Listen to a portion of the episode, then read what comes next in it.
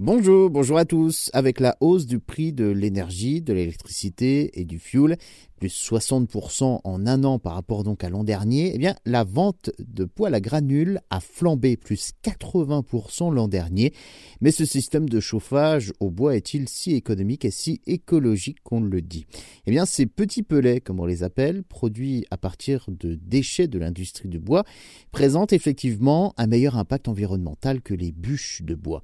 Le chauffage au bois a une image naturelle. Résultat, il se vend aujourd'hui plus de 200 000 poêles par an, dont ceux à granulés, qui connaissent donc un fort engouement avec un prix autour de 5 000 euros. En plus, les aides publiques peuvent le financer avec ma prime Rénov par exemple, qui peuvent en financer près de la moitié, soit près de 3 000 euros. Pour la consommation, l'économie peut représenter entre 15 à 20% sur l'ensemble de la facture mensuelle. Le CO2 lors de la combustion est considéré comme équivalent à celui stocké lors de la croissance de l'arbre. Alors au global, par rapport à n'importe quelle énergie fossile, le chauffage au bois est beaucoup plus neutre. Comptez que par rapport aux cheminées ou même leurs cousins les poêles à bûches, eh bien les appareils à granulés sont de bons élèves parce qu'ils sont plus performants d'un point de vue environnemental et énergique que des bûches, du fait bien évidemment de la faible dimension des granulés et de leur fonctionnement.